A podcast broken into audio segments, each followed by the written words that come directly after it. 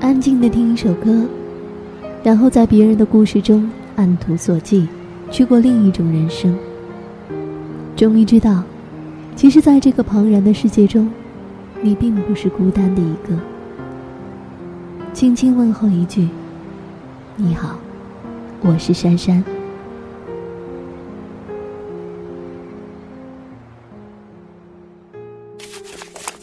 四月二十八号，星期四。为了要在出去之前完成阿芳他们公司的稿子，看样子今天绝对不能再继续荒唐下去了。看了看稿子，就觉得满脑子都是塞纳河和巴黎铁塔的影子。娜娜唱的法国相送，听了一整天却也听不懂。翻译的工作，两个小时就已经精疲力尽，再一次的确认清单。花去了我一整个晚上。